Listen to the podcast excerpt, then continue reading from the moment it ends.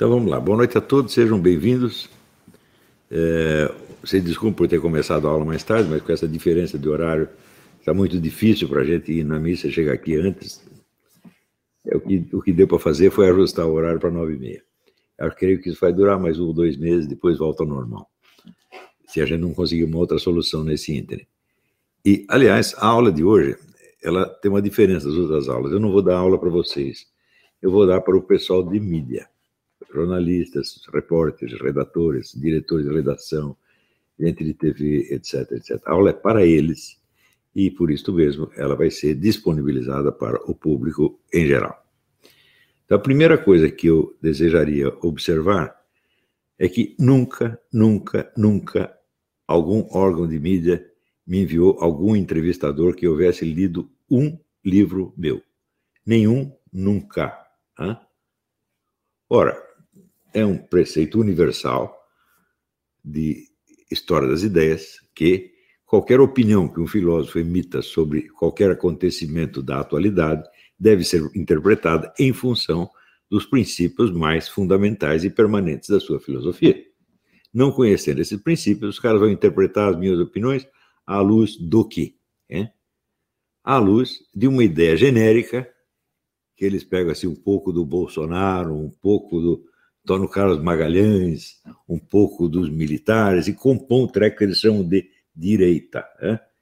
Então, eu seria o representante dessa tal direita, que eu não sei, de fato, não sei que raio de coisa é. Tá certo? E que é, seria muito difícil expressar as opiniões dela, tão grande a diversidade de atitudes dentro dela. Quando nós lembramos que na direita existia, desde, digamos, no tempo da, da, da, da ditadura, o Flávio Cavalcante? Até o pessoal do DEM, até o Paulo Maluf, que depois virou sócio do Lula, tudo isso é a direita. Falo, bom, eu não sei em nome de que direito eu deveria falar. E, além disso, se é para falar apenas em nome de ideologias padronizadas e partidos já existentes, para que um filósofo? Basta um papagaio. Como já tem tanto, o jeito repete o discurso do partido e está tudo bem. Só que, como todos eles são exatamente assim, eles só repetem o discurso coletivo igualzinho ao dos outros, a gente vê pela reação uniforme da mídia nacional inteira à eleição do Bolsonaro. Como eles todos são assim, eles acham que eu também sou assim, só que com signo inverso. Então deveria existir um, uma espécie de imbecil coletivo da direita, em nome do qual eu falo. E é a este personagem inexistente imaginar que eles dirigem as suas perguntas. De modo que eu não posso responder as perguntas diretamente, eu tenho que corrigir todas as perguntas, porque elas foram feitas a uma outra pessoa, que não sou eu e que, aliás, não existe. Só que corrigir também não adianta, porque faça eu o que fizer, aqueles que mandaram as perguntas, quer dizer, os seus chefes de redação, o pessoal da redação inteira, vai ouvir como se a resposta fosse dada pelo personagem que eles imaginam. Então, esta fantasmagoria esta coisa totalmente imaginária é o que hoje chamam de jornalismo. Sobretudo porque o que eles imaginam da direita é uma, realmente uma fantasmagoria absolutamente pueril. Né? Outro dia teve uma moça aqui, eu acho que do Estadão, que perguntou um negócio da escola sem partido, e eu falei, respondi, como sempre tenho respondido, que eu acho que é prematuro você soltar qualquer projeto de lei prematuro e talvez desnecessário para sempre qualquer projeto de lei, porque guerra cultural se vence na esfera cultural. Quem faz a guerra cultural são intelectuais e não legisladores ou advogados. Né? É, e daí, então, o que o senhor propõe? Diminuir o espectro de autores que ser, serão lidos nas, nas escolas? Até obriguei a mulher a pedir desculpa. Diminuir por quê? Se eu estou reclamando justamente que os caras estão diminuindo, que eles selecionam só o que lhes interessa, o que interessa ao seu grupo político e o seu, o seu grupo de referência e não deixam o pessoal ler mais nada. Se eu estou reclamando exatamente disso, como é que eu vou restringir? Mas a ideia dela é o seguinte: a direita é a repressão. Então, o Olavo deve ser a repressão, e a repressão quer imbecilizar as pessoas, fazer elas só lerem, sei lá, o Evangelho. Mas deve ser isso. Então, como é que a pessoa vem com essa ideia pueril, idiota, me entrevistar? E hoje, isso é o que se chama de jornalista. Hein? Olha, quando eu comecei a trabalhar no jornal, isto 50 anos atrás, era uma norma geral que você, se é para entrevistar um filósofo, você envia alguém que tem algum conhecimento filosófico. Eu me lembro que, por exemplo, na redação do jornal até tinha dois caras que eram é, prediletos, escolhidos para isso, que era o Reinaldo Lobo, que era estudante de filosofia, e o Rolf Kuntz, que era professor de filosofia. Então, se você entrevistar um filósofo, você manda um dos dois. Pô. Você não vai mandar o colunista de Turf para entrevistar o homem da, da, da, filosofia. Se não tivesse um sujeito com conhecimentos musicais, quem você iria mandar para entrevistar um maestro ou um cantor lírico? Né? E assim por diante, né? Se é um cara da ciência, você manda, tinha o colunista científico, você mandava esse aqui, mandava, tinha, havia o senso da especialidade do jornalismo. Hoje é o contrário. Né? Não tem mais isso, você manda qualquer Zé Mané. Por quê? Porque o diretor, o chefe que mandou, ele também é um Zé Mané, também analfabeto como ele, e também não tem a menor ideia de que existe algo mais além das ideologias padronizadas. Né? E que, portanto, você está ali para inventar o lado do jeito que ele queira, com a sua fantasmagoria da o raio da direita. Bom, isto por si já é suficientemente grave, tá certo? Mas mais grave ainda é o discurso biográfico uniformemente repetido. Então, tem o astrólogo. Eu digo, bom, eu trabalhei com astrologia 35 anos atrás. Muito mais do que a média de idade dos repórteres do, de qualquer jornal, revista do Brasil. Hum? E, evidentemente, não tenho satisfação a dar a ninguém a respeito disso, tá certo? E os caras que também fazem a pergunta, ou que usam isso, eles também não sabem o que, que eu entendo por astrologia. Hum? Eles não têm a menor ideia do que, qual é o ente ao qual eu dei esse nome. E assim, astrologia para eles, o nome, o nome já significa tudo. Quer dizer, se você conhece o significado de uma palavra no dicionário, você conhece a coisa respectiva. Hum? Então, eles não sabem assim, que o significado de uma palavra no dicionário é só constituído de outras palavras e não de coisas. Eles, eles tomam as, realmente as palavras por coisas. Então, eles, hoje teve um idiota que perguntou assim: como um sujeito que ensinou astrologia pode indicar um ministro? Eu, digo, eu posso, sabe por quê? Porque um sujeito que era astrólogo pode ser ministro sem que vocês reclamassem. O Renato Janini. O Renato Janini adora astrologia, não faz nada sem consultar o astrólogo predileto dele, que é o Manha Vita. Ninguém achou nada, achou até bonito, olha que bonito, olha que mente aberta, né? Agora, se sou eu, ah, não, o cara ensinou astrologia 35 anos atrás. Astrologia é crendice. Científico mesmo, mesmo, científico, academicamente respeitável, é tomar banho de pipoca como o Lula. Hum? Quer dizer, vocês percebem quando vocês são ridículos, de infantis e pueris? Todos vocês, gente. Hã? Né? Científico é o Lula fazer imposição de mãos. Hã? É o poder curativo dos reis. Então estava lá o Lula, o novo São Luís XI, né? curando as hemorroidas, as escrófulas, né? os furúnculos né? das velhinhas no Nordeste, e todo mundo achando lindo. Isso é científico pra caramba. Agora, o senhor ensinou astrologia 35 anos atrás, essa crendice. Né? Gente, vocês são muito ridículos. Vocês estão entendendo por que, que hoje os chamados grandes órgãos de mídia vendem menos exemplares do que nos anos 50 do século passado? Nos anos 50, meu filho, a última hora, dirigida pelo Samuel Varner, vendia com frequência um milhão de exemplares por dia. Não era todo dia, mas frequentemente atingia esse patamar. O Diário da Noite, também a mesma coisa. O mínimo que ele vendia era 300, 400, diariamente. Isso, a Folha, quando alcança 300, 400, bom, é no fim de semana. Chega quase nos 400 mil. Vocês estão, Vocês estão acabando com a profissão jornalística. Não é assim que se faz jornalismo, gente. Né? Mas tem coisa um pouco pior. Além de chamar de astrólogo, eles chamam de ideólogo. Hum? Ora, peraí, se eu sou ideólogo, eu tenho que ter alguma ideologia. O que é ideologia? É uma fórmula de sociedade e um conjunto de meios que devem ser mobilizados para chegar lá. Agora, me digam, qual é o modelo de sociedade que eu estou defendendo? Eu nunca defendi nenhum, pô. Eu me limito a analisar coisas que estão acontecendo. Eu estou na esfera dos fatos e na análise política dos fatos não da pregação ideológica. Isso é uma coisa que qualquer um pode perceber, desde que leia os meus escritos, mas eles não leem. Eles querem adivinhar e chamam isso de jornalismo e vendem isso para vocês. Isso é óbvio que isso é um estelionato. eles estão enganando todo o público leitor. Hum? E porque, veja, eles sabem imitar direitinho o tom da opinião respeitável, do mainstream, o caminho do meio, o equilíbrio. Eles sabem imitar, papagaiar isso aí, você está entendendo? Macaqueio. Mas quando você vai ver, é apenas um bando de fanáticos semi-analfabetos. Não é mais analfabeto funcional, já passou disso aí. Aí é o analfabetismo mesmo. Né? Ora, então, se eu sou ideólogo, uma ideologia, toda ideologia, por definição, é uma doutrina coerente que vai desde os seus princípios gerais até o guiamento nas situações políticas do dia. Tudo coerente.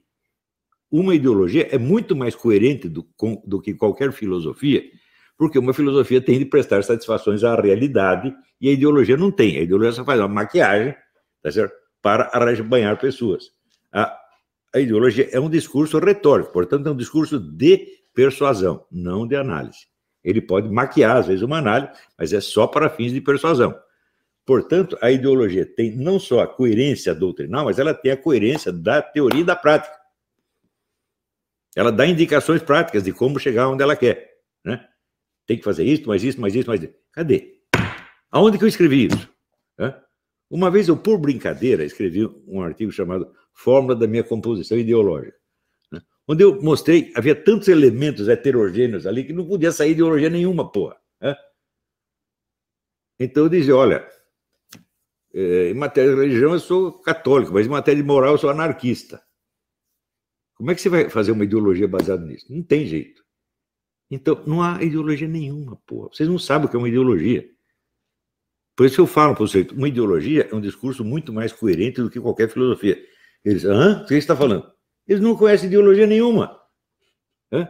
A ideologia que eles mais costumam mencionar é o fascismo. Hã? Bom, alguns me chamavam de fascismo, mas agora não estão chamando mais, já desistiram. Né? Eles não têm a menor ideia do que é fascismo. Hum? Então, outro dia mesmo eu comentei, por volta de 1910, o cara que viria a ser o primeiro teórico fascista, Enrico Corradini,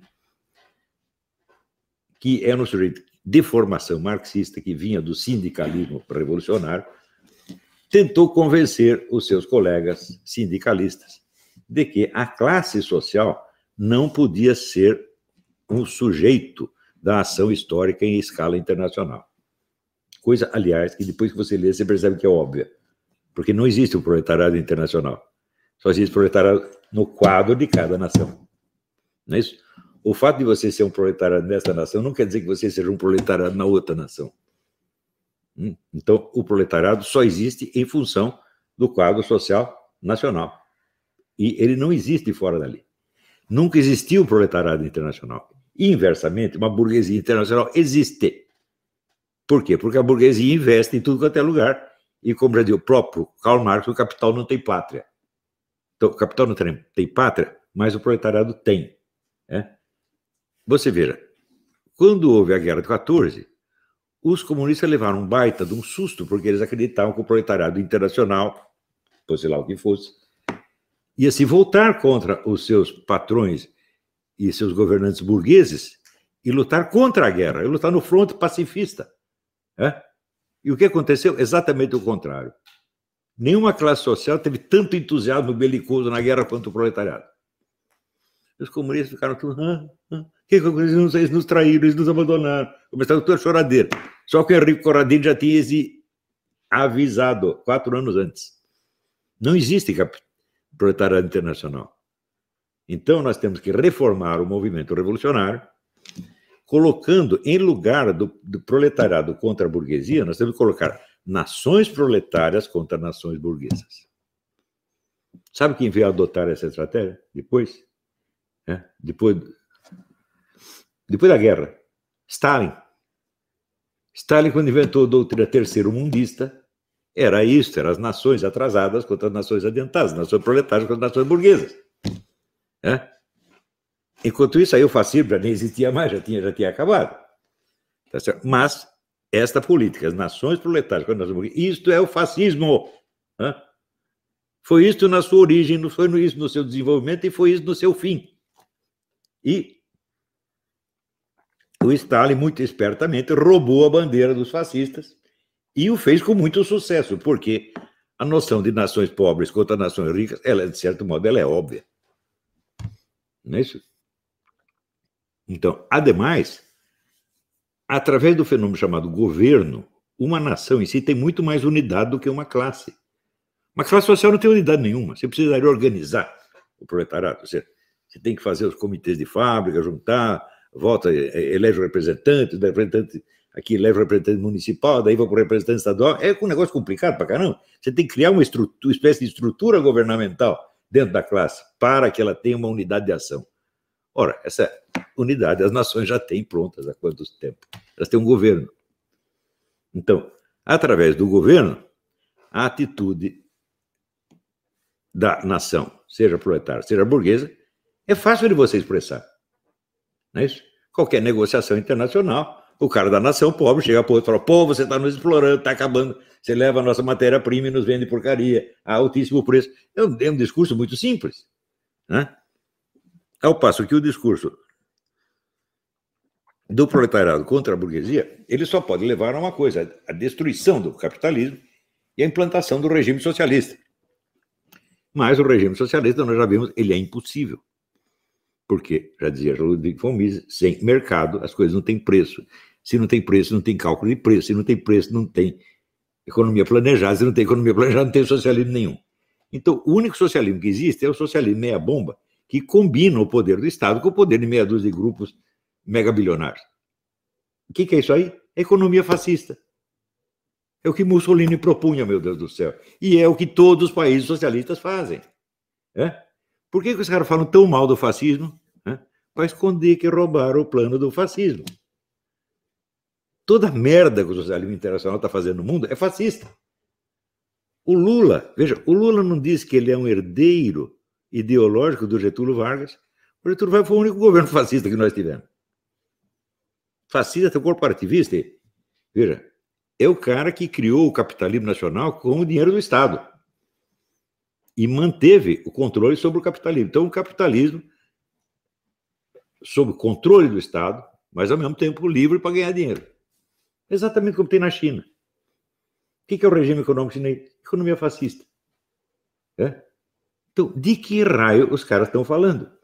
Eles usam a palavra fascismo não no sentido científico que os historiadores conhecem, e eu posso citar aqui dezenas de historiadores que explicam a coisa exatamente do jeito que eu estou dizendo, inclusive o maior deles, que é, que é o James Gregor, e, e os dois maiores é o Zev Sternhell, que é de, de, Israel, e o James Gregor, que é um, um italiano, uh, imigrante italiano nos Estados Unidos. Né? Esses são os dois maiores historiadores do fascismo. Né? É, e também o Emílio Gentili, e tem muitos outros. Todos estão explicando assim, meu Deus do céu. Agora, o que esse pessoal usa o termo fascista é no sentido que a propaganda soviética deu ao termo. Hum? E o que, a propaganda soviética faz? Toda vez que ela quer destruir um companheiro, um concorrente, ela o acusa de ser um agente do imperialismo, um agente do capitalismo. O que fizeram com Trotsky, meu Deus? De que, que o Stalin acusava Trotsky? Ele é um agente imperialista. Né? De que, que o Fidel Castro acusava os companheiros de revolução dele que ele mandou fuzilar. São agentes do imperialismo e assim por diante. Então, o fascismo também virou agente do imperialismo, meu Deus do céu. O, o fascismo estava inventando uma revolução mundial contra a plutocracia capitalista e inventando a revolução muito mais eficiente do que os soviéticos tinham inventado. É isso que ele estava fazendo. Como é que ele poderia ser um agente do capitalismo? Você vê, na Alemanha, por exemplo, que já, já, nem é mais o caso típico, a Alemanha não é exatamente o fascismo de, de Mussolini, era uma outra coisa. Os grandes capitalistas só passaram a apoiar o Hitler depois que ele subiu ao poder. Sabiam disso? Antes não deram um tostão ao partido nazista. Hoje, isso aí está mais do que esclarecido. Agora, depois que o cara subiu no poder, pô, até capitalista da América começaram a dar dinheiro pro cara. Everybody loves a winner, né? Então o cara subiu no poder, ele é o gostosão, Vamos puxar o saco, tá? Vamos investir nele porque a gente ganha dinheiro. Então, o fascismo, tal como inventado pela propaganda soviética, se destinou a isso, vamos dizer, a roubar a estratégia fascista, sem dar o nome do inventor, e se destinava a, a ocultar a colaboração que a União Soviética teve com o governo nazista muito antes do pacto Ribbentrop-Molotov. Já desde a década de 20, eles previam que a Alemanha ia se tornar um poder revolucionário que invadia a Europa toda. Então, o que, que eles fizeram? A Alemanha estava proibida de ter um exército. Então, eles forneceram espaço dentro da União Soviética, armas e ajuda financeira para que a Alemanha montasse o seu exército ali, escondido do mundo. Ao mesmo tempo, fazia mal propaganda antinazista na França, na Inglaterra, para enganar trouxa. E até hoje, esse slogan de propaganda soviética, um dos mais bobos que já se inventaram, é assimilar, aceito por toda a academia brasileira e por toda a mídia. Hum? E usam fascismo como insulto. Para falar justamente de pessoas que estão falando contra tudo isso. O que, que você acha da teoria de nações proletárias contra nações burguesas? Eu acho um crime. É? Eu acho uma loucura e um crime. Tanto que, do que, que deu isso? Deu uma guerra mundial, porra. É? Será que eu vou achar linda essa doutrina? É? Então, seja na boca do Mussolini, seja na boca do Stalin, essa é uma das ideias mais criminosas que alguém já teve. Você joga nações contra nações, o que acontece? Guerra, pô. Não precisa ser muito esperto para entender isso. Então, veja, quando houve né, o massacre em Ruanda, a conversa era a mesma. Né? Você tem as tribos, as tribos são nações, então você tem a nação rica e a nação pobre. A nação rica está oprimindo a pobre, então os pobres têm que ir lá matar os ricos. Isso foi o genocídio de Ruanda. Então, jogar nações contra nações, ou tribos contra tribos, é provocar guerra. Né? Então, nenhuma pessoa decente pode ser a favor disso. Mesmo que um país esteja na maior pindaíba, né? você não pode sugerir que o seu país se levante com um discurso bélico contra o país mais rico. Você não pode fazer isso. Isso aí você está instigando guerra mesmo. Ou guerra civil, ou guerra no sentido estrito. Né? Então,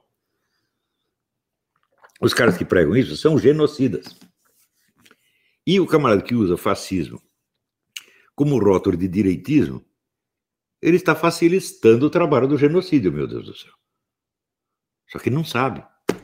Né? Mas eu que os jornalistas brasileiros são como Johnny English, né? personagem do Ronald Atkinson, né? Ele não sabe o que é o medo, ele não sabe o que é o perigo, ele não sabe nada. Os caras são assim. Eu desafio qualquer chefe de redação a discutir qualquer desses assuntos comigo. Todos os intelectuais e professores de esquerda que vieram discutir comigo saíram de quatro chamando mamãe. Né? Paulo Café, Leandro Conder, Carlos Del Coutinho, né? aquele pessoal do tempo do imbecil coletivo, saiu todo mundo rastejando, né? chamando mamãe, pegando pedindo chupeta, porra. Por quê? Porque não sabem nada. Não são intelectuais, não são professores, são vigaristas. São farsantes. Eles têm a pose apenas. Baseado no quê? No apoio do grupo.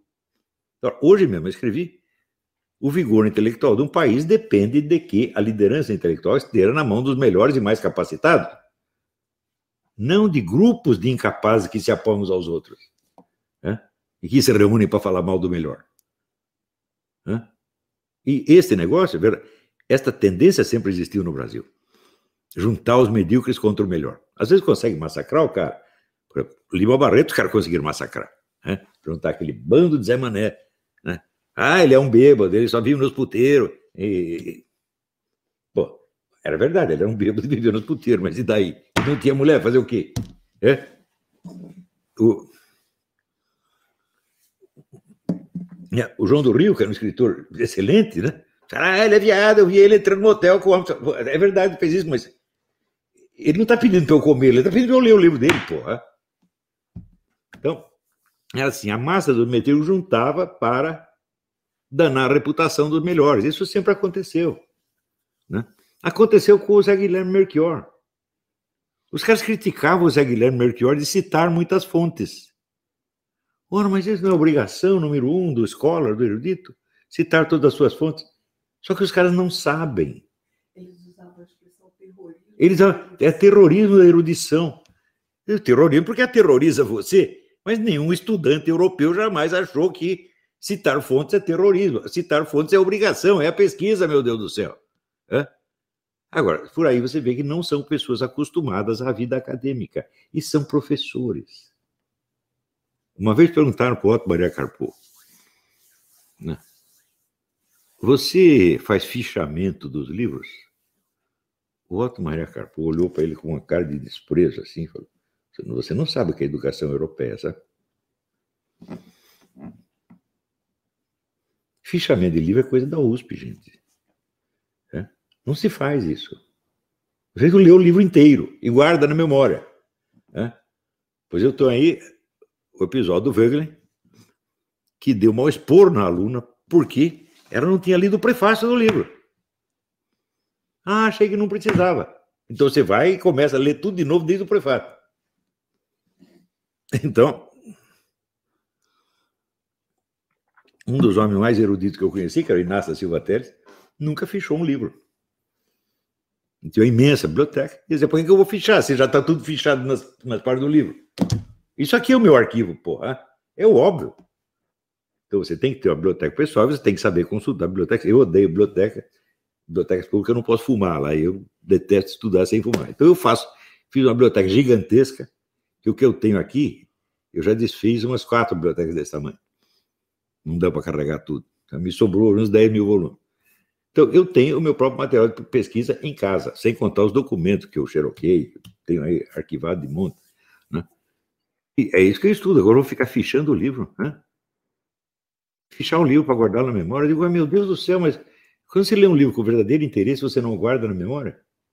Né? Tem livro que você lê e esquece na hora. É isso? O livro do Leonardo Boff, eu desafio todo mundo. Né? Leonardo Boff, autor de grande sucesso, Desafio todos esses caras. Me cite o título de um livro do Leonardo Boff. Hum? Ninguém sabe. Ninguém nunca leu esse cara, pô. É tudo fama feita por gente de mídia que também não leu. Mas o cara, ele é companheiro da luta, né? Então temos que prestigiá-lo, né? O Leonardo Boff hoje diz que eu sou o quê? O tipo mais. Como é que foi a palavra que ele usou? que maluco, assim, desequilibrado, etc, etc. Eu vou dar um exemplo para você do que, que é o Leonardo Boff, você ver como é a cabeça desse cara. Né? Eu afirmo que esse homem não é bom da cabeça, eu afirmo e provo. Uma das coisas mais detestáveis na vida intelectual, ou na pseudo-vida intelectual, é o sujeito que usa termos científicos, seja de psiquiatria, seja de ciência política, seja de economia, como insultos e não como designações de fenômenos objetivos descritíveis e reconhecíveis. Eu, quando digo que o sujeito é fascista, é porque eu estudei a política dele e vi que coincide exatamente com aquilo que historicamente foi o fascismo. Né? Eu digo, a política chinesa, a economia chinesa é a economia fascista. É igualzinho. É o governo, que é o grande capitalista, e você tem em volta meia dúzia de grupos econômicos nacionais e estrangeiros. Isto é economia fascista. Né? Então, Do mesmo modo, se eu digo que o sujeito é analfabeto funcional, eu posso provar isso aí. E se eu digo que ele é analfabeto estricto senso, eu também posso provar. Então, por exemplo, eu tenho dito que há anos eu não vejo uma tese de mestrado ou doutorado que não seja escrita por algum semi-analfabeto. Porque você começa a ver erros de português na primeira parte e termina na última. Hum? E no Brasil, qualquer analfabeto faz sucesso. Não está esse, o Mastim Vaca? Hã? Mas Tim Vaca escreveu um livro esculhambando com a literatura brasileira inteira, mas ele não sabe escrever. O Rubens, ele fez um exame do livro, o livro está cheio de erros de português, erros grosseiros, primários de português da primeira e última página. Por que não vai aprender a escrever antes de criticar os outros? Hã? Esse tipo de pessoa é promovido pela mídia, porque interessa. Hã? Então, o Mastin não é esquerdista, mas ele é um anti-Olavete. Por quê? Porque eu falei mal do livro. Aliás, não é que eu falei. No início eu calei a boca, eu não falei nada sobre o livro dele. Foi o suficiente para ele desconfiar que eu estava contra. Pois agora eu vou dizer: o seu livro, Martim, é uma bosta. É? Um dos piores livros que eu tenho lido. É? A ideia é presunçosa, não tem prova de coisa nenhuma e está mal escrito para caralho. É? O Bruno Tolentino já avisou você, acho que anos antes de você publicar esse livro. Martim, você não sabe escrever. Você, em vez de ir para casa, aprender, falar, não, agora vou escrever um livro descendo o cacete toda a literatura brasileira. Machado de Assis perto de você é um lixo. O que, que há? Então, a mídia brasileira promove esse tipo de gente, porra. Então,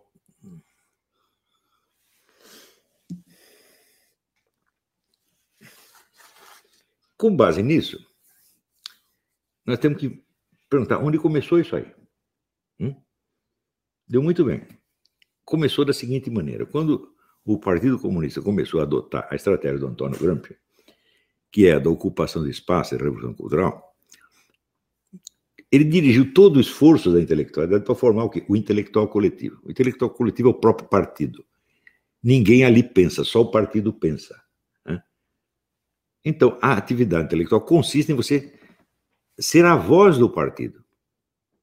E a voz do partido, evidentemente, é uma só para todos. Então, uniformizou tudo. Então, aí quem podia subir na vida intelectual? Só os mais medíocres que repetiam o discurso coletivo, porque não tinha nenhum discurso pessoal. Daí eles começam a jogar fora os homens de verdadeiro talento, e isso acaba com a vida intelectual no país. Acabou, gente. Hein? Se você vê assim, os escritores que tinha no Brasil nos anos, até os anos 50, 60, nossa, era uma grandeza, dentro da própria esquerda. Hein? Depois acabou. Acabou por quê? Por causa disto. E no jornalismo, as pessoas de maior talento foram sempre sendo jogadas no lixo. Para favorecer a ascensão de tipos como esse André petrificado, né? que é o cérebro petrificado, tá que está lá para servir o partido. Né? Ora, com esta mentalidade, o que aconteceu? 20 anos atrás eu escrevi que o PT e a esquerda nacional, de modo geral, não estava preparada para o rodízio democrático de partidos no poder. Que eles queriam conquistar o poder para mantê-lo para sempre. E que isso não era normal. Isso não, qualquer país onde isso acontecesse seria chamado imediatamente de ditadura, não de democracia. Mas o ideal de, ideal de democracia da esquerda brasileira era isso. Tomamos o poder, não saímos mais de lá. Duas vezes o Lula celebrou o fato de que dos candidatos à presidência eram todos esquerdistas. Ele disse: olha que maravilha da democracia. Portanto, era natural neles pensar assim.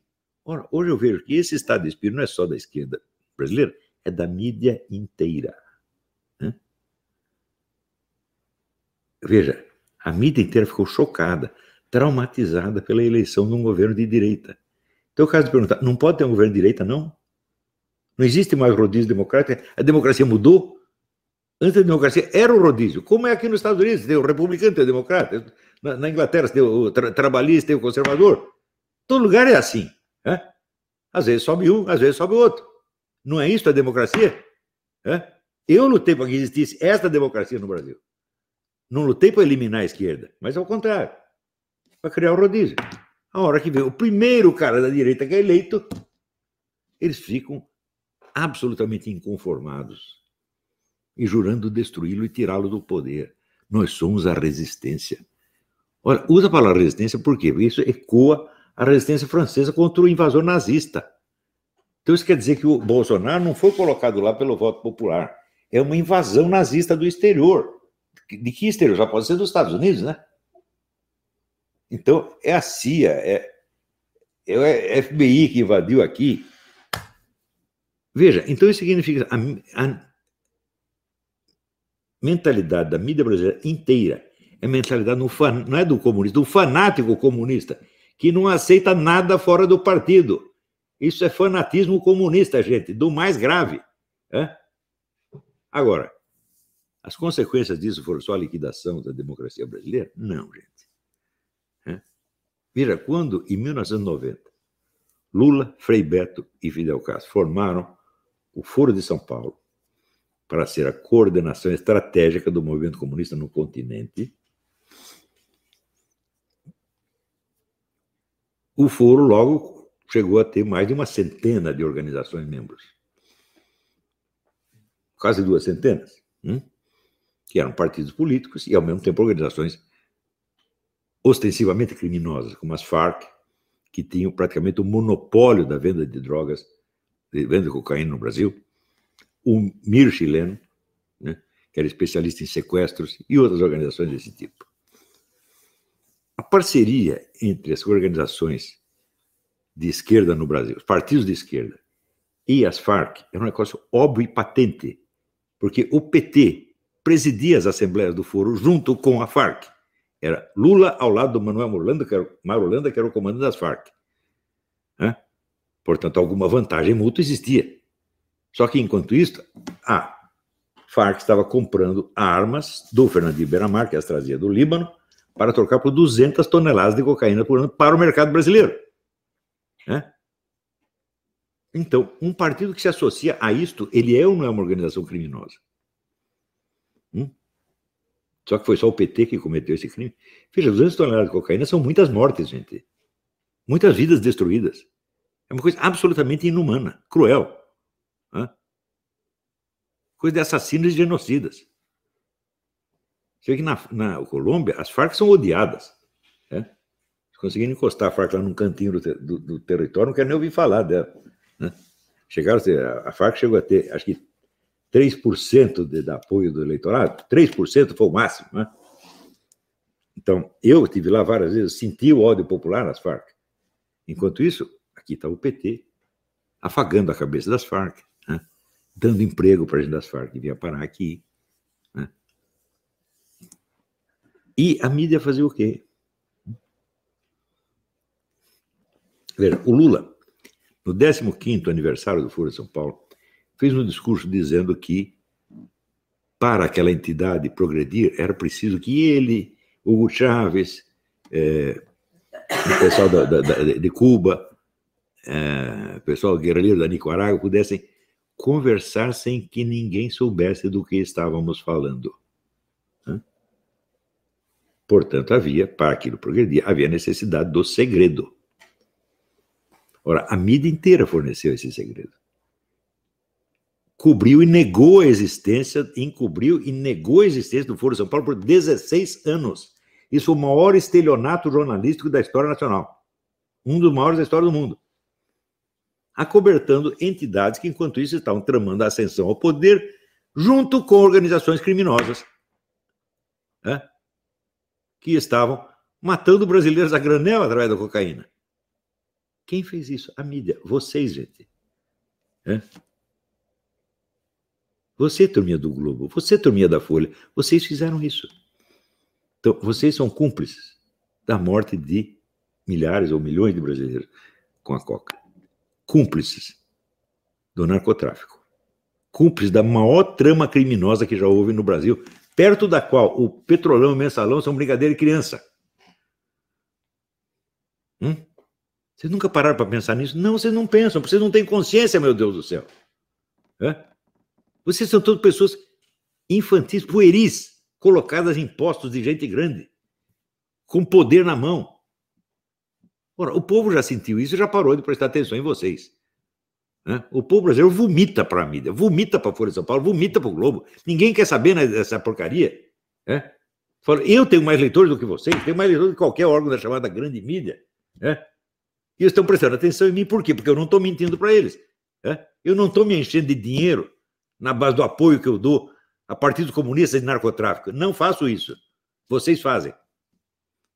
Sem contar todos aqueles órgãos que, não sendo capazes de ter leitores, inventam um jeito de vender sua produção para o governo, para o governo distribuir para os outros, né? e forçar a propaganda. Por exemplo, a revista Sala de Aula em Nova Escola, da Fundação Vidro Tívido, que introduziu no Brasil Emília Ferreiro, Vygotsky, tudo quanto é princípio de educação errada, sócio-construtivismo, que estupidificou gerações de brasileiros. Eles ganhavam dinheiro vendendo isso para o governo. O governo comprava e distribuía para fazer a cabeça dos professores. Achava naturalmente lindo.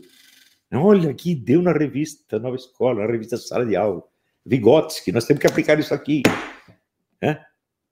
E os efeitos das crianças? É? Como é que as crianças foram analfabetizadas assim em massa? Por essa gente, é? com a ajuda da mídia. Fundação Vitor Tívida. Agora tem a Carta Educação, que é a mesma coisa. Esse Mino Carta, ele não sabe obter leitores, ele não tem credibilidade. Então o que, que ele faz? Faz uma revistinha de merda para vender para o governo. O governo, como é petista, que é o apoio dele, compra e distribui para professor. Então, além de viver desta, dizer, do apoio dado ao movimento comunista, que é tradicionalmente genocida e assassino, e apoio dado à organização de narcotraficantes que trabalham junto com os comunistas, o jornalismo ainda se prevalece desse, desse desvio de dinheiro. Quando abrir a caixa preta do BNDES em janeiro, vai haver choro e ranger de dentes, inclusive da parte da mídia, muita gente de mídia. Né? E vocês, vocês estão cavando a sua própria sepultura, gente. Vocês estão se desmoralizando a um nível assim que dá dó. Eu às vezes me pergunto por que, que eles fazem isso com eles mesmos. Veja a minha entrevista no Estadão hoje, né?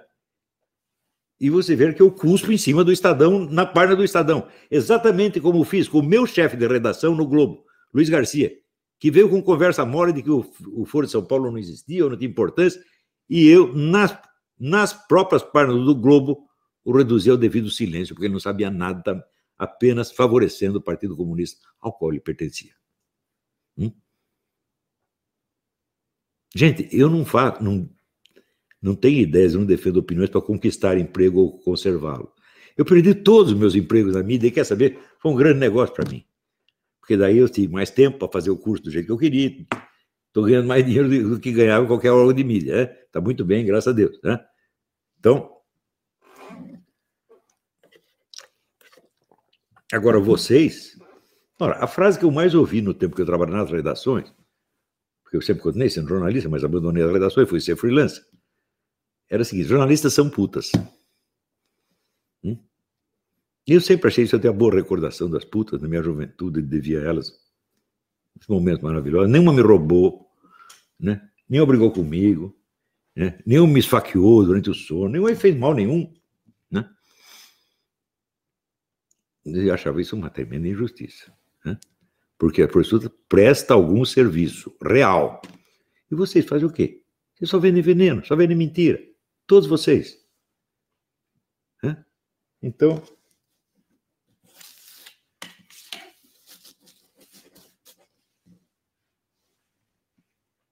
Pensem bem no que vocês têm feito.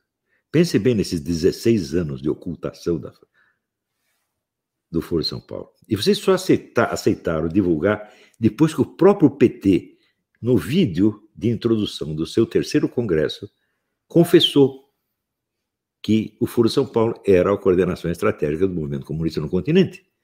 Coisas que, quando começou a vazar a notícia, todo mundo negava. Na parte do Globo, Luiz Garcia, depois o cara que era diretor de relações internacionais do PT, Giancarlo Suma, escreveu: não, o Foro São Paulo não é nada disso, é apenas um clube de debates. Assim, gente. Eu disse: olha, você já viu o clube de debate emitir no final, emitir resoluções que têm que ser assinadas por todos os membros? Hum?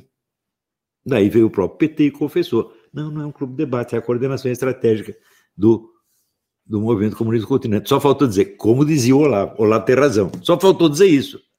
Né? Você pensa que alguém se envergonhou desse tremendo vexame? Não, porque eles não têm vergonha na cara. Né? A classe jornalística hoje não tem vergonha na cara. Claro que deve existir dentro das redações ainda pessoas honestas. Então, a essas pessoas, eu digo, não aceitem mais isso. Não aceitem mais essa imposição de chefes vigaristas. Né? Trabalhem de acordo com a sua consciência.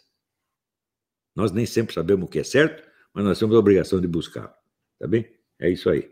Hoje não tem pergunta e resposta. Até a semana que vem. Muito obrigado. Semana que vem vai ser às nove e meia também. Desculpe.